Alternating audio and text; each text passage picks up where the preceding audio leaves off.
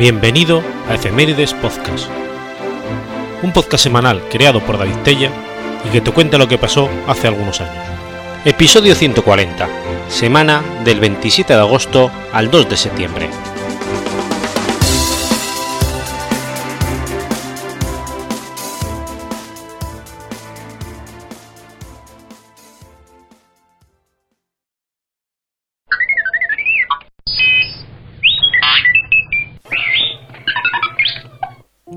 27 de agosto de 1858. Nace Giuseppe Peano.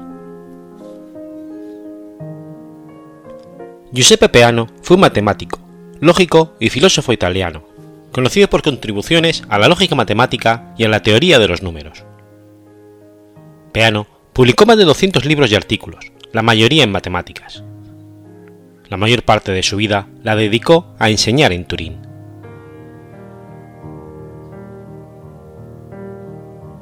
Nació en una granja cerca del pueblo de Spinetta, cerca de Cuneo, en el Piamonte. Ingresó en la cercana Universidad de Turín en 1876 y se graduó en 1880 con honores comenzando su carrera académica. Comenzó su carrera como asistente en la Universidad de Turín en 1880. Primero fue ayudante de Enrico d'Ovidio y después de Angelo Genocchi, jefe de la cátedra en cálculo infinitesimal Debido a la frágil salud de Genocchi, Peano empezó a dictar los cursos del cálculo infinitesimal a los dos años de trabajar como ayudante del catedrático. Su primer trabajo importante, un libro de texto sobre el cálculo, fue atribuido a Genocchi y publicado en 1884. Tres años después, Peano publicó su primer libro sobre lógica matemática. Este libro fue el primero en usar los símbolos modernos para la unión e intersección de conjuntos. En el 86 empezó a dictar clases al mismo tiempo en la Academia Militar Real y fue ascendido a profesor de primera clase en 1889. Al año siguiente, la Universidad de Turín también le otorgó un puesto de profesor titular. La famosa curva que llena el espacio o curva de Peano apareció en 1890 como un contraejemplo que usó para mostrar que una curva continua no puede ser encerrada en una región arbitrariamente pequeña. Este fue un ejemplo temprano de lo que se conoce como fractal. Al año siguiente comenzó el proyecto Formulario. Debía ser una enciclopedia de matemáticas, conteniendo todas las fórmulas conocidas y los teoremas de la ciencia y matemática usando una notación estándar inventada por él. En 1897 se llevó a cabo el primer Congreso Internacional de Matemáticos en Zúrich. Peano fue un participante clave, presentó un artículo sobre lógica matemática. También comenzó a estar más ocupado con el formulario en detrimento de sus otros trabajos.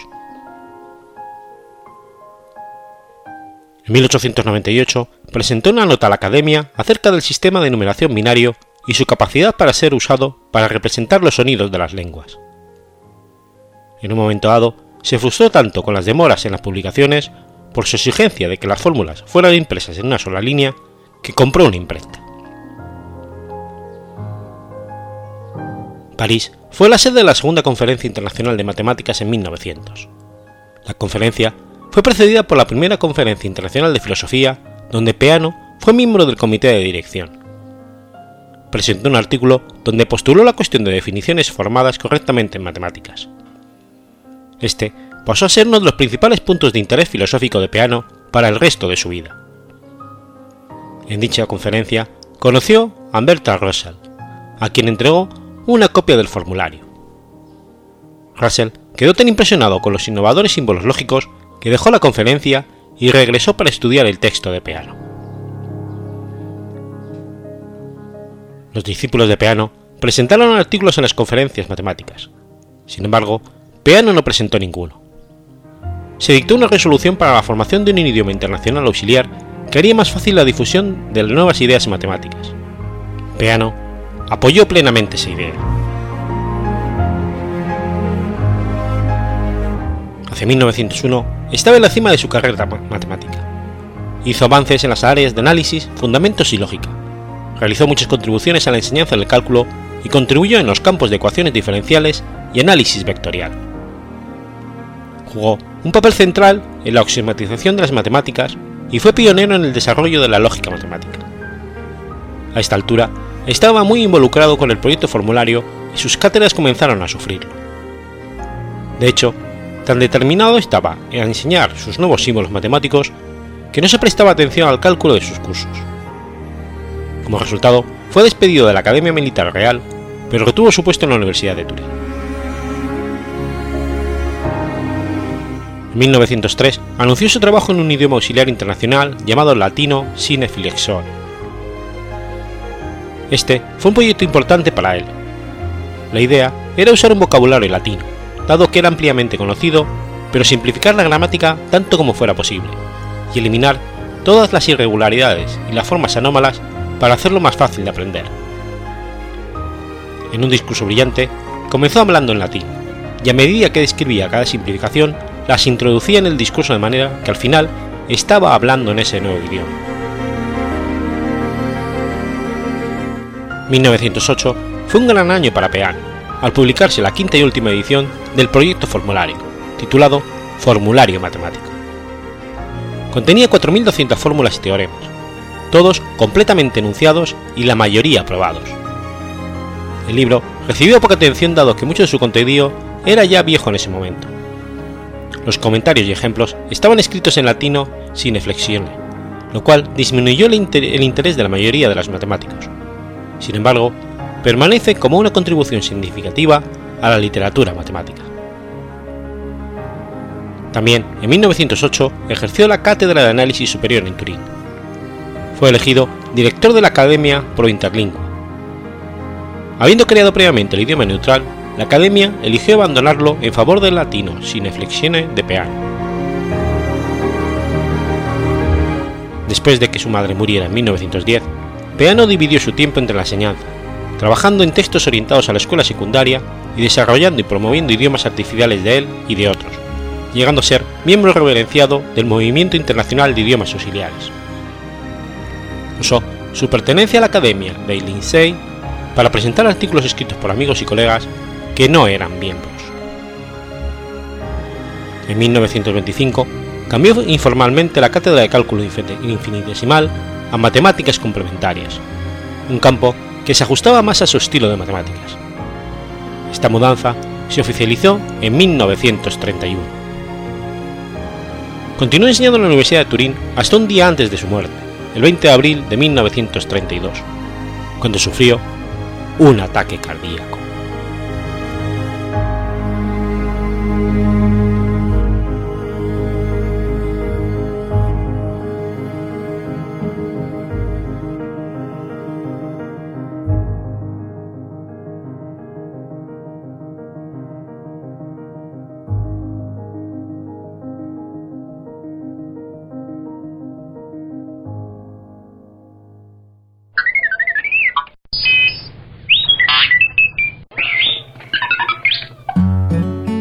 28 de agosto de 1917. Nace Jack Kirby. Yo siempre quise ser un Jacob Cooper, conocido artísticamente como Jack Kirby, fue un dibujante estadounidense. Se le considera uno de los autores más influyentes de la historia del comic book estadounidense y el dibujante de superhéroes por antonomasia. Junto a Stan Lee, creó, durante los años 60, gran parte de los personajes más importantes de Marvel Comics, tales como los Cuatro Fantásticos, Thor, Los Vengadores o X-Men, propulsando el renacimiento del género durante la denominada Edad de Plata de los comic books. Kirby empezó su carrera profesional en los años 30, trabajando como dibujante en prensa y estudios de animación. Trabajó como ayudante de animación para los dibujos de Popeye el Marino en el estudio de Max Fleischer. Más tarde Conoció a Joe Simon cuando ambos trabajaron en Fox Comics y le siguió hasta Tim Lee, hoy conocido como Marvel Comics.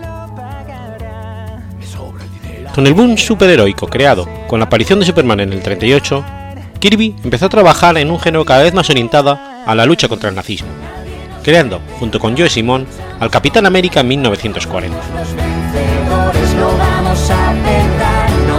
Tras volver de la Segunda Guerra Mundial, Kirby cultivó todo tipo de géneros como la serie negra, historietas infantiles, románticas, ciencia ficción, de monstruos, westerns.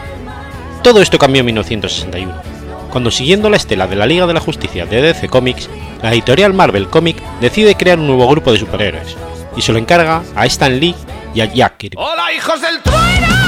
¡Bienvenidos a Destripando la El primer número de los Cuatro Fantásticos apareció en noviembre del 61, y la humanidad de los personajes, sumada a la combinación de elementos de otros géneros mucho más comerciales de la época, catapultó a la serie en las listas de ventas. Tras el éxito de los Cuatro Fantásticos, Lee y Kirby empezaron a colaborar juntos en la creación de más y más series para Marvel, hasta que en 1970 Kirby deja de la editorial para trabajar con sus propios guiones en DC Comics. La etapa más personal de Kirby es probablemente la de DC Comics, donde crea series como Kamandi o El Cuarto Mundo. En esta última, Kirby pretende en cierta medida continuar su trabajo de los Cuatro Fantásticos o Thor, series en las que había intentado reflexionar sobre la mitología y la divinidad. Según sus propias palabras, en El Cuarto Mundo intentó crear una mitología americana. Cuando en 1975 vuelve a Marvel, Kirby crea Los Eternos, inspirándose en parte en las teorías de Eric von Däniken. En el 78, Kirby empieza a dedicarse a los dibujos animados, y sus trabajos en la historieta serán cada vez más esporádicos y de menor éxito. En el 93, hace para Top Comics la saga de la ciudad secreta, dejando inacabada con su muerte en el 94 una adaptación de la Biblia a la historia. A pesar de la admiración unánime de que goza entre aficionados y profesionales, su estilo puede resultar tosco para un neófito. Uno de los estilemas más característicos de la obra de Jack Kirby son los denominados Kirby Dots, unos puntos negros de distinto grosor que dibujaba alrededor de personajes y objetos para transmitir la idea de energía y poder. Jack Kirby falleció en Dawson Oaks, California, el 6 de febrero de 1994. me habéis sorprendido. Os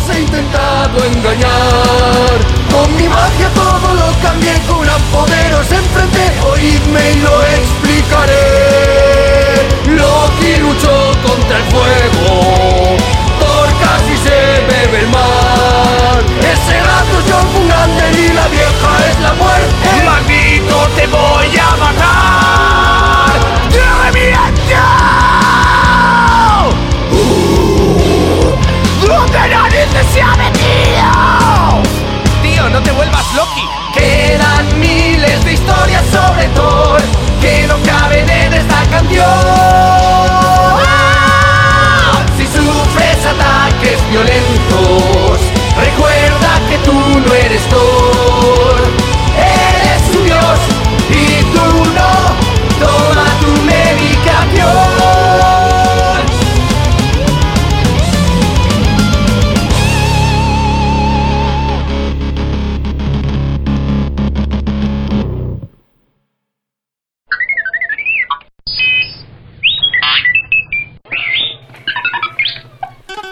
29 de agosto de 1924. Nace María Dolores Pradera. María Dolores Fernández Pradera, conocida artísticamente como María Dolores Pradera, fue una cantante melódica y actriz española, con una larga trayectoria artística que comenzó en 1943 y en la que terminó siendo primera figura del teatro, donde trabajó como actriz y cantante en espectáculos en directo. Dado el éxito de sus grabaciones discográficas, realizó, realizó giras musicales por varios países y se dedicó por entero a la canción desde comienzos de la década de los 70. Y la cuculi se ríe y la ventana se agita. Es una de las intérpretes españoles que alcanzó mayor fama mundial por difundir algunos géneros de la música popular hispanoamericana, la canción española y la obra de sus más grandes autores. Por su personalidad en el escenario, dotada de una voz grave y contundente y una gestualidad elegante, popularmente se la conoce como la gran señora de la canción. Nació en Madrid y fue la tercera de cuatro hermanos. Durante su infancia vivió en España y en Chile, donde su padre asturiano tenía negocios. Su madre, Carmen Pradera Fuster, de origen vasco-francés, enviudó en el 35. En la década de los 40 comenzó a trabajar como actriz de cine y teatro, al tiempo que, evidenciaba sus dotes para el canto. Intervino en películas como Yo no me caso de Juan Arduña, Altar Mayor de González del Gras y en compañía de Fernando Fernán Gómez en Los habitantes de la casa deshabitaba, también de Del Gras, y Vidas en sombras de Lorenzo Llobet Gracia. Con Fernando Fernán Gómez contrajo matrimonio el 28 de agosto del 45. Se separaron en el 57 y obtuvieron el divorcio ya en la década de los 80. Tuvieron dos hijos, Fernando y Elena. Posteriormente actuó en diversos teatros de España, Francia, Argentina, Alemania, Reino Unido, Estados Unidos y México, representando obras de Enrique Jardiel Poncela, José Zorrilla, Federico García Lorca o Edmond. Como cantante, estuvo acompañada durante 30 años por los hermanos guitarristas Santiago y Julián López Hernández, conocido como Los Gemelos. Ha interpretado con gran sensibilidad y éxito internacional las, canciones de compositores como el mexicano José Alfredo Jiménez, la peruana Chabuca Granda, el cubano Miguel Matamoros, el uruguayo Alfredo Citarrosa, el argentino Atahualpa Yupanqui, la chilena Violeta Parra y el poeta español Federico García Lorca, además de muchos otros autores hispanoamericanos. Su voz suave y su perfecta dicción en diversos registros, así como sus grandes dotes dramáticas sobre el escenario, han convertido sus versiones de La Flor de la Canela, Fina Estampa, Limeña o El Rosario de mi Madre, clásicos de la canción, en clásicos reconocidos en todo el mundo. Precisamente, su versión del Rosario de mi Madre, estrenada en 1961 por el grupo peruano Los Troveros Criollos, dio la vuelta al mundo, dándole gran fama internacional. Y la voz tan tierna de mi bien. Su, activa participación en el mundo artístico de su país le han permitido estrechar lazos con distintas personalidades. Además, fue la primera española en cantar en el Royal Albert Hall de Londres y también actuó en el Madison Square Garden de Nueva York. Regresó puntualmente al teatro en el 85 para interpretar la obra Cándida, de George Bernard Shaw, dirigida por José Luis Alonso.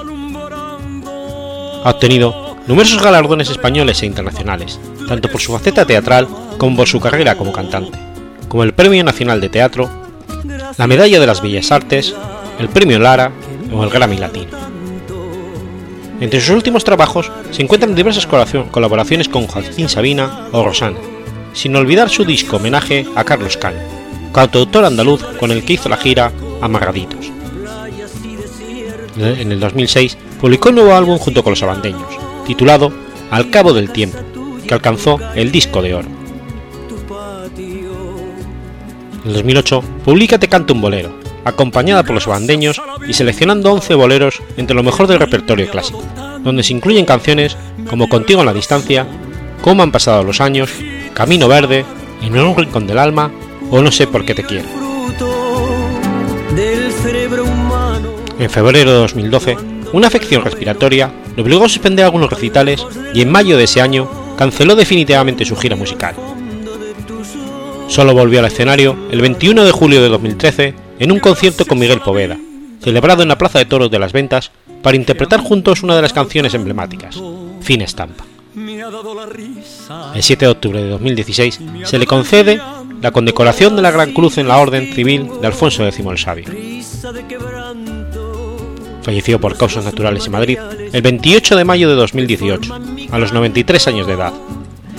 Fue incinerada en el cementerio de la Almudena de Madrid y el canto de todos, que es mi propio canto, y el canto de todos, que es mi propio canto. Gracias a la vida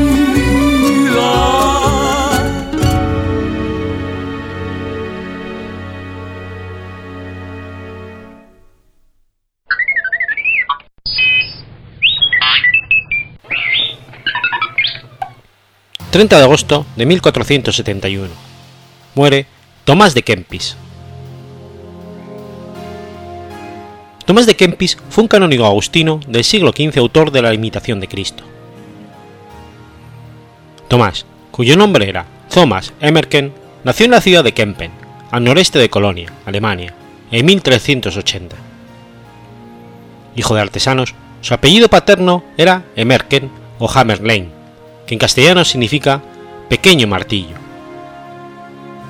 Su hermano mayor, Juanes, fue enviado por sus padres a estudiar a la ciudad holandesa de Deventer cuando tenía 12 años. En 1395 sería su turno, y el muchacho que esperaba encontrar en Deventer a su hermano mayor descubrió con sorpresa que Juanes había entrado en la orden monacal de los agustinos. Comenzó entonces sus estudios a los 13 años en un centro dirigido por una asociación conocida como los Hermanos de la Vida Común, que practicaba lo que se conocía como la devoción moderna. Llegó a ser un experto copista, una de las profesiones de la época previas a la proliferación de la imprenta y en general del dominio de los monjes, con lo que pudo someterse, sostenerse económicamente. La convivencia con, con la Asociación de los Hermanos de la Vida Común hizo que Tomás siguiera los pasos de su hermano Juanes hacia la vida religiosa. De esta manera, pidió ingresar en el convento agustino de Monte de Santa Inés, cerca de Dowell. En aquel lugar, su hermano era ya el prior. Aunque fue acogido por la comunidad, no se le permitió ir a Monte de Santa Inés como esperaba, sino que se le pidió que permaneciera más tiempo en Deventer para terminar sus estudios. Deventer era por entonces el centro más importante de espiritualidad en Holanda, y según Vincent Scully, foco y centro del revivir del fervor cristiano en los Países Bajos del siglo XIV, a la manera de los primeros cristianos de Jerusalén o Antioquía. Tomás estaría en dicha ciudad por siete años, tiempo en el cual terminó sus estudios de humanidades. En Deventer, Tomás no solo terminó sus estudios de humanidades, sino que adquirió perfil como autor de grandes obras de devoción y espiritualidad cristiana. Tras un breve periodo en tal menester, pidió a sus superiores pasar al convento de Achtenberg, en Windenstein, donde estaba su hermano. Dicho convento, que albergaría la rama clerical del movimiento conocido como Hermanos de la Vida Común, estaba aún a medio edificar. Al encargársele que la terminara, los trabajos requirieron algunos años y asimismo el aplazamiento de su periodo de noviciado hasta 1406. Las obras del convento, ampliamente documentadas, fueron la única razón del retraso, y no como algunos sugieren que Kempis fuera hombre de poca inteligencia.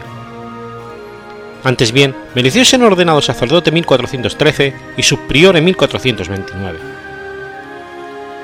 El convento experimentó un periodo de dificultades debido al rechazo papal de la elección de Rudolf von Diefel como obispo de Utrecht.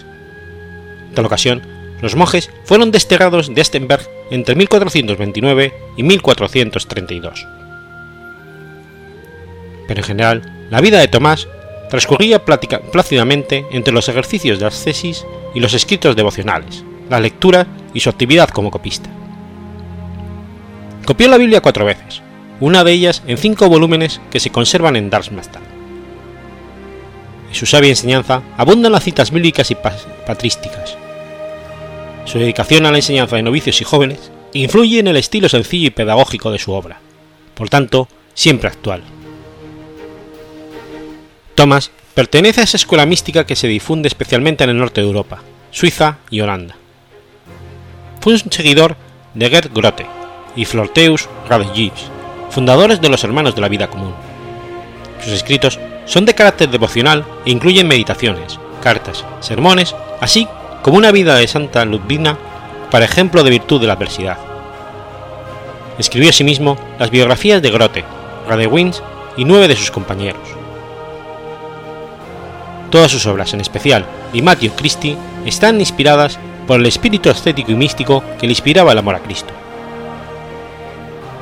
Existen testimonios históricos de la vida espiritual de Tomás de Kempis que lo pusieron como candidato a ser beatificado por parte de la Iglesia Católica. Sus restos fueron trasladados del claustro de Attenberg, destruido durante la Reforma Protestante, a la iglesia de San Miguel en Zowell, en donde permanecen en la actualidad. El obispo de Colonia, Maximiliano Hendriken, fue el primero en interesarse en la causa de beatificación del monje agustino, pero con el paso de los siglos la causa cayó en el silencio. Según muchas fuentes, la obra principal de Thomas Kempis, La imitación de Cristo, ha sido el libro católico más editado del mundo después de la Biblia.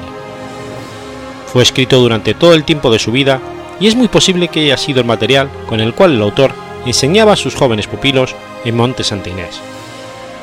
La obra se divide en cuatro libros. Libro 1. Consejos útiles para la vida espiritual. Libro 2. Exhortaciones a vivir vida interior. Libro 3. De la consolidación interior. Y libro 4. Del sacramento del altar. Sin embargo, la autoría del libro fue discutida por siglos. Si Tomás de Kempis escribía para sus pupilos, es probable que estuviese interesado por publicarlo. Estos serían tan solo sus apuntes de clase. La primera publicación real del libro tuvo lugar en 1418 y apareció en forma anónima.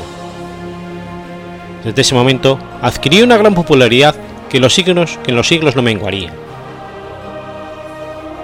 En las innumerables copias que comenzaron a hacerse, se pusieron fortuitamente autores diversos, todos personajes de gran talla espiritual, incluido su hermano. En general, la obra de Kempis aparece como respuesta al espíritu intelectualista de su época y al misticismo como una opción.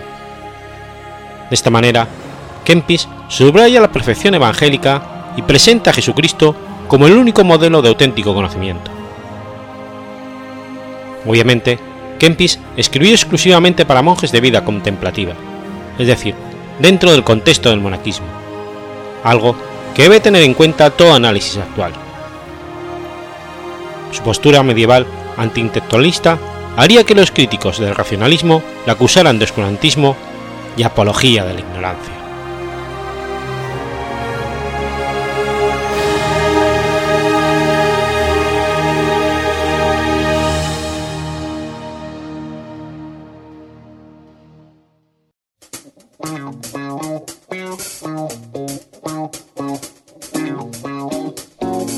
¿Conoces la Asociación de Escuchas de Podcasting? Asespod es el primer lugar de encuentro para todas aquellas personas que escuchan este formato de audio.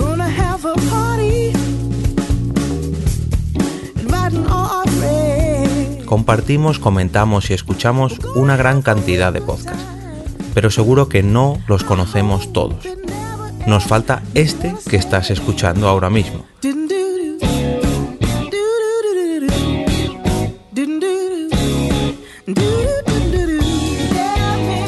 Queremos que tú, oyente de este podcast, formes parte de todo esto.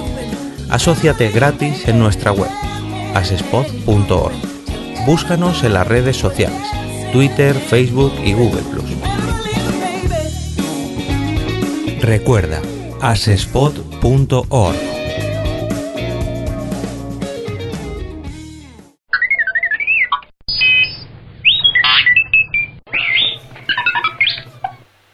31 de agosto de 1217. En Castilla, la reina Berenguela cede el trono a su hijo Fernando III. Berenguela de Castilla, hija del rey Alfonso VIII y de su esposa la reina Leonor de Plantagenet, fue reina de Castilla de 1217 y reina consorte de León entre 1197 y 1204, por su matrimonio con el rey Alfonso IX. Hija primogénita del rey castellano Alfonso VIII y su esposa Leonor Plantagenet, era bisnieta de otra Berenguela, la esposa de Alfonso VII de León y hermana de Ramón Berenguer IV de Barcelona. Por línea materna, era nieta de Enrique II de Inglaterra y por otra, importante mujer de la época, Leonor de Aquitania. Durante los primeros años de su vida, Berenguela fue la heredera nominal del trono castellano pues los infantes nacidos posteriormente no habían sobrevivido. Esto la convierte en un partido muy deseado en toda Europa. El primer compromiso matrimonial de Berenguela se acordó en 1187 con Conrado, duque de Rotemburgo y quinto hijo del emperador germánico Federico I Barbarroja. Al año siguiente, en Salistad, se firmó el contrato matrimonial, incluyendo una dote de 42.000 maravedíes tras lo cual Conrado marchó a Castilla, donde celebraron los esponsales en Carrión de los Condes en junio de 1188.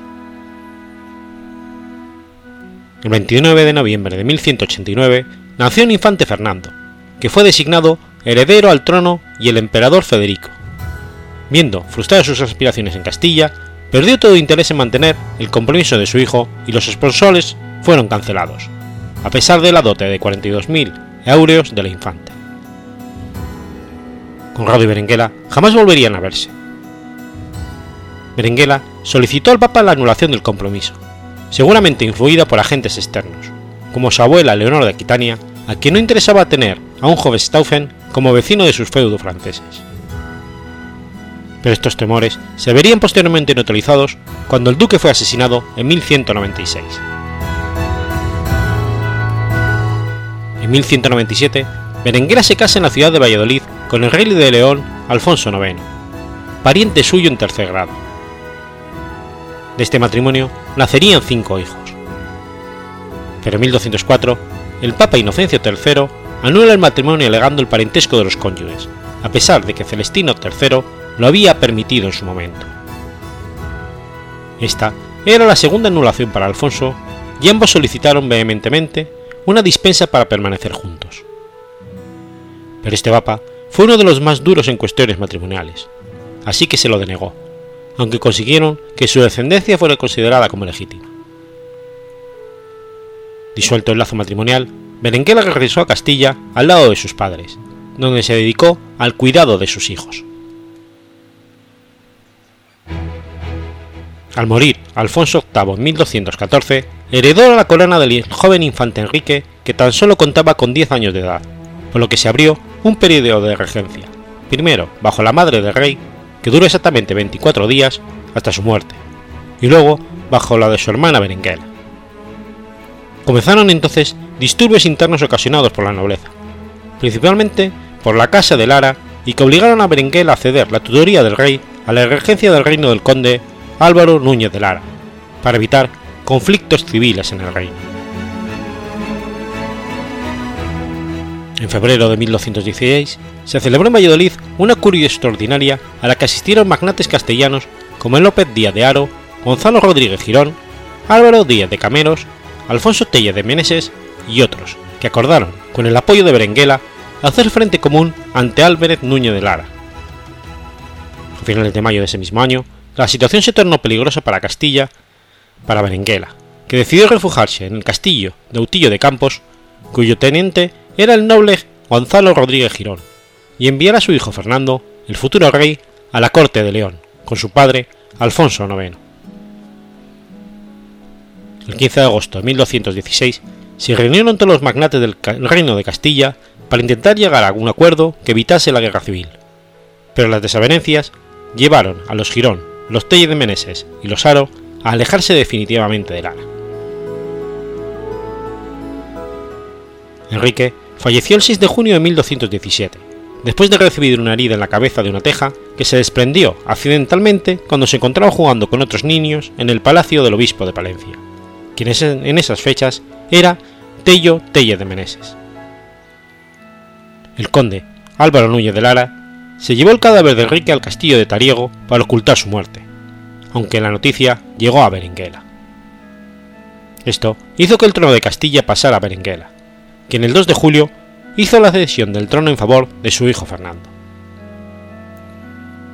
Pese a que no quiso ser reina, Berenguela estuvo siempre al lado de su hijo, como consejera, interviniendo en la política del reino, aunque de forma indirecta. Destacó la mediación de Berenguela en 1218, cuando la intrigante familia nobiliaria de los Lara, con el antiguo regente Álvaro Núñez de Lara en la cabeza, conspiró para que el padre de Fernando III y rey de León Alfonso IX penetraran en Castilla para hacerse con el trono de su hijo. Sin embargo, el fallecimiento del conde de Lara facilitó la intervención de Berenguela, que logró que padre e hijo firmaran el 26 de agosto de 1218 el Pacto de Toro, que pondría fin a los enfrentamientos castellano-leoneses. Concertó el matrimonio de su hijo con la princesa Beatriz de Suabia, hija del duque Felipe de Suabia, y nieta de dos emperadores, Federico Barbarroja e Isaac II Angelo. Este matrimonio, con una familia tan importante elevada, elevaba la alcurnia de los reyes de Castilla y abría la puerta para que Fernando participase en los asuntos europeos de forma activa. El matrimonio se celebró el 30 de noviembre de 1219 en la Catedral de Burgos. En 1222, Berenguela intervino nuevamente a favor de su hijo, al conseguir la firma del convenio de Zafra que puso fin al enfrentamiento con los Lara al concentrarse el matrimonio entre Mafalda, hija y heredera del señor de Molina, Gonzalo Pérez de Lara, y su hijo y hermano de Fernando, Alfonso. En 1224 logró el matrimonio de su hija Berenguela con Juan de Brin, en una maniobra que acercaba a Fernando III al trono leonés, ya que Juan de Brienne era el candidato que Alfonso IX había pensado para que contrajera matrimonio con una de sus hijas. Al adelantarse Berenguela, evitaba que las hijas de su anterior esposo tuvieran un marido que pudiera reclamar el trono leonés.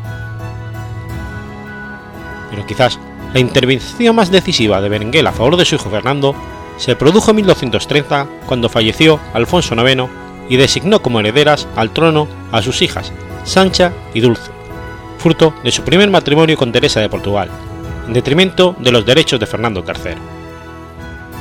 Berenguela se reunió en Benavente con la madre de las infantas y consiguió la firma de la Concordia de Benavente, por la que ésta renunciaba en el trono a favor de su hermanastro a cambio de una sustanciosa cantidad de dinero y otras ventajas. De este modo, se unieron para siempre León y Castilla en la persona de Fernando III el Santo. Intervino también en el segundo matrimonio de Fernando III tras la muerte de Beatriz de Suabia, aunque había tenido suficiente descendencia, pero con el fin de que la virtud del rey no se menoscabase en relaciones ilícitas. En esta ocasión, la elegida fue una noble francesa, Juana de Martín, candidata de la tía y rey y hermana de Berenguela, Blanca de Castilla, reina de Francia por su matrimonio con Luis VIII de Francia. Berenguela ejerció como una auténtica reina mientras su hijo Fernando se encontraba en el sur, en sus largas campañas de reconquista del Andalus.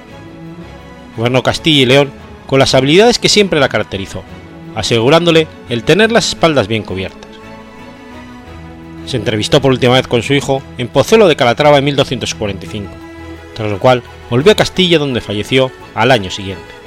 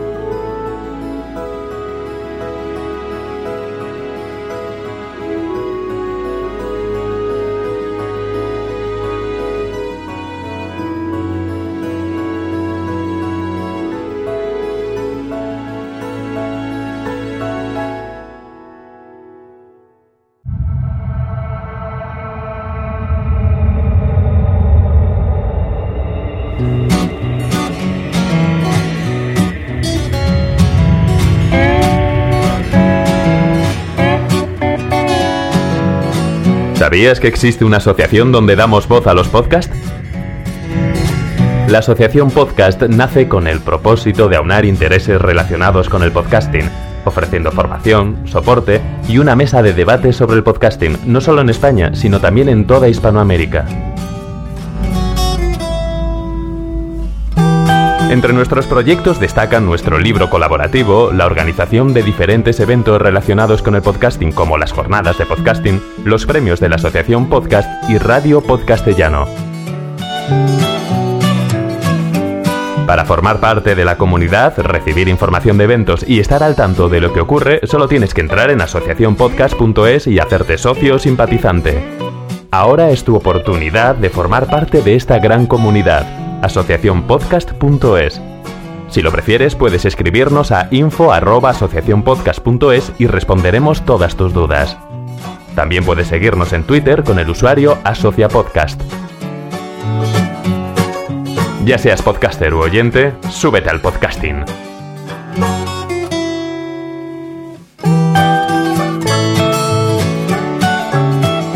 Gracias, de nada. Súbete al podcasting.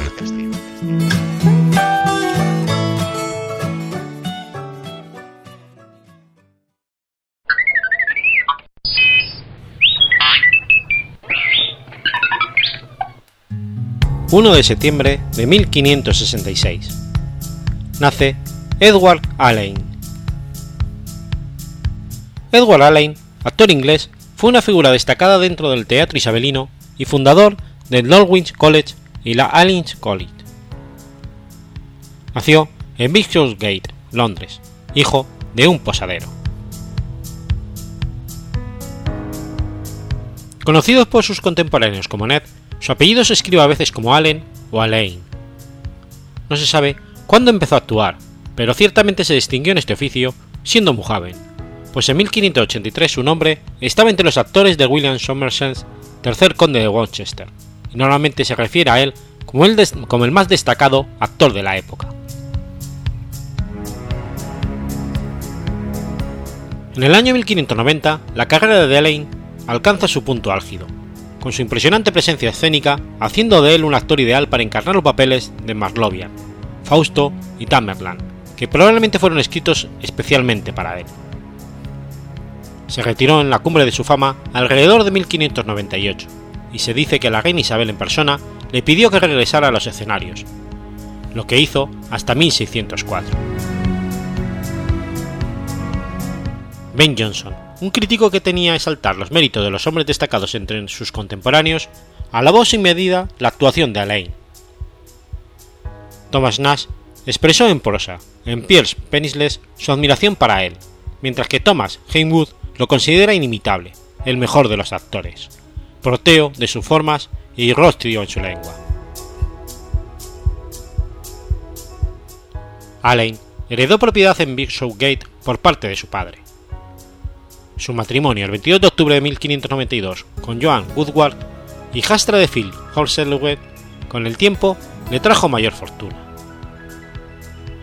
Se convirtió en socio de Heslow y al final en único propietario de varios teatros provechosos, corros para la lucha entre osos y prostíbulos. Entre estos estaban el Teatro Rosa en Backside, el Paris Garden y el Fortune Theatre en St. Luke's, el último ocupado por los hombres del almirante, de los que Halein era el líder. Asumió también, con Heslow, el puesto de maestro de los juegos del rey de osos, toros y perros. En algunas ocasiones dirigió el deporte en persona, y John Stowe en sus crónicas relata cómo Alleyn organizó una lucha de león con perros para Jacobo I en la Torre de Londres. La colisión de Allen con Dulwich comenzó en 1605 cuando compró la mansión de Dulwich a Sir Francis Calton. La propiedad en su conjunto no pasó a manos de Allen antes de 1614. Iba desde lo alto de las colinas Surrey, en cuya cumbre está hoy la torre de transmisión televisiva del Palacio de Cristal, a la cumbre de la Sierra Paralela, tres millas más cerca de Londres, conocido en sus varios fragmentos como Herney Hill, Derman Hill y Champion Hill. Allen adquirió esta gran propiedad por tan solo 35.000 libras. Apenas había tomado posesión de ella, sin embargo, cuando la cuestión de cómo iba a disponer de ella empezó a preocuparle. Aún carecía de hijos, después de 20 años de matrimonio. Entonces, este próspero actor comenzó la tarea de construir y crear el College of Good Gift en Dulwich. Allen finalmente logró su propósito y el College of Good Gift en Dulwich fue fundado y dotado con parte real de Jacobo I, datada el 21 de junio de 1619. Allen nunca fue miembro de su propia fundación, pero siguió sus asuntos gracias a los poderes que le otorgaban las patentes. Su diario muestra que se involucró mucho en la vida de la fundación. Nota de las que se deduce que era un hombre genial, amable y religioso. Su amor hacia su vieja profesión es indicada por el hecho de que los chicos a menudo hacían representaciones teatrales. La primera mujer de Allen murió el 28 de junio de 1623. Y el 3 de diciembre de ese mismo año se casó con Constance, hija de John Donne, poeta y decano de San Pablo. Allen murió en noviembre de 1626 y está enterrado en la capilla del colegio que fundó. Su tumba fija el día de su muerte en el 21, pero se cree que fue el 25.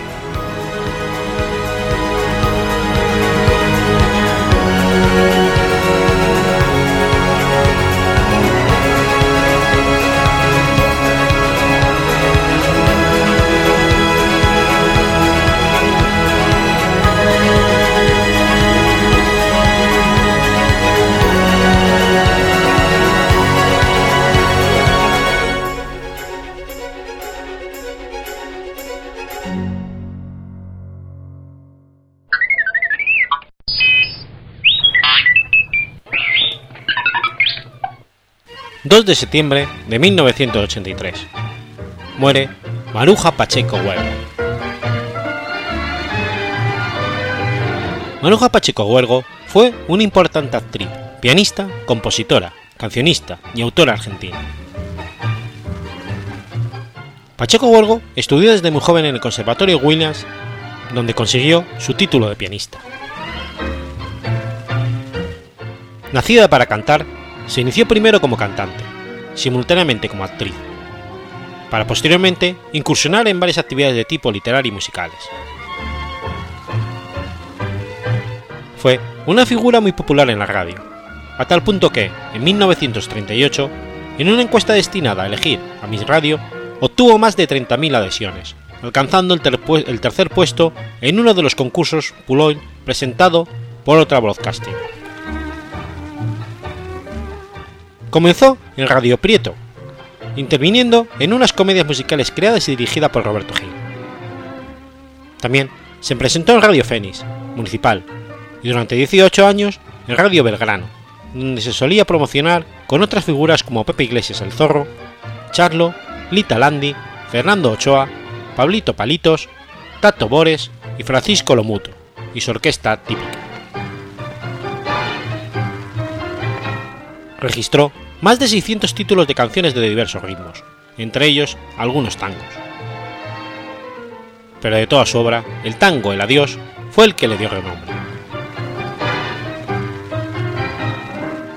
A comienzo de la década de los 50 salieron a la venta dos álbumes con el título Juguetes Musicales, cada uno con tres discos de 78 revoluciones, con canciones para niños compuestas e interpretadas por ella misma.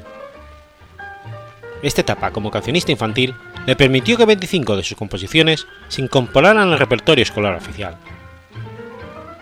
Uno de los temas infantiles más conocidos fue Boda en el bosque. También compuso 12 canciones basadas en el Antiguo Testamento, que reunió bajo el título de Pequeña Biblia Musical. Sus trabajos alcanzaron una repercusión mundial en América y en España. Pacheco Huergo es considerada la primera compositora de boleros. Con música de Edgardo Donato, hizo letra, la letra de Alas Rotas. ¿Para qué? Lágrimas, llevadas al disco con la voz de Horacio Lagos y Triquitrá, grabada por Lita Morales. Fueron varios los libros publicados con poemas suyos, entre ellos están Tarde de lluvia, El silencio de 1940 y La cuna iluminada. También preparó la poesía Amanecer, y la prosa Cosas Mías. Colaboró con las revistas El Hogar, El Suplemento, La Mujer y Revista Social, donde inclusive llegó a musicalizar una letra del propio Lino Palacio. También trabajó para la revista Antena, donde entrevistó a grandes estrellas como Nini Marshall en 1945. Durante su corta incidencia en el cine, en la época dorada argentina, compartió escenario con artistas de la talla de Juan José Piñeiro. En 1967 colaboró musicalmente en una obra hecha por la actriz maruja Gil Quesada, integrada por el repertorio del Teatro Estudio Itati, junto a la voz cantante de Emilio Crisera y el pianista Antonio Macri.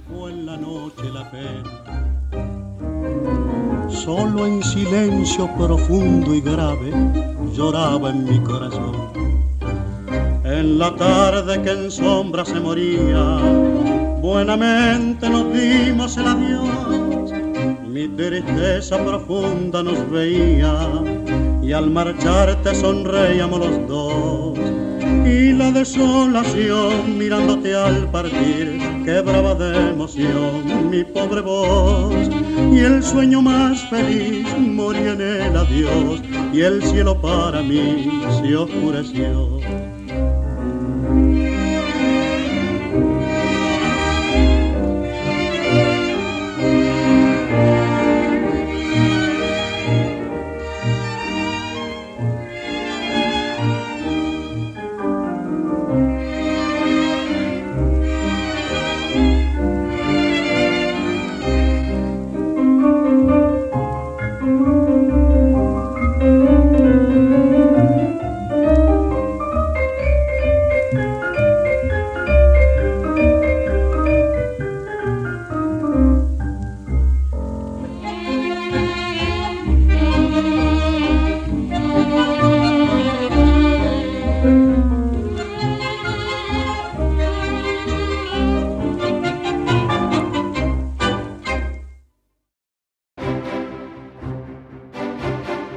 Has escuchado Efemérides Podcast.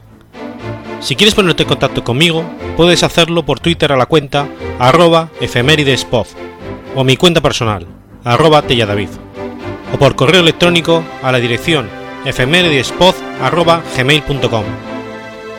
También puedes visitar la página web efemeridespodcast.es. Y recuerda que puedes suscribirte por iTunes y por iBox, y tienes un episodio nuevo cada lunes.